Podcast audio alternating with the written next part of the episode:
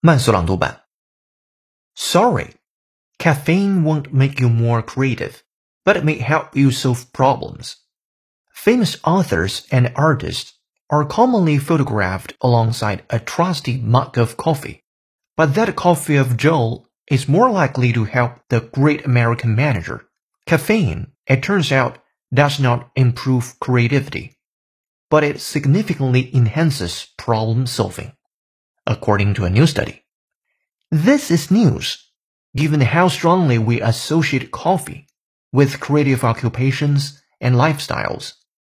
The study, published today in Consciousness and Cognition, followed 80 participants after they consumed either a placebo or 200 milligram of caffeine, the equivalent of 12 ounces of coffee, and then tracked their problem solving, creative idea generation, working memory, and mood。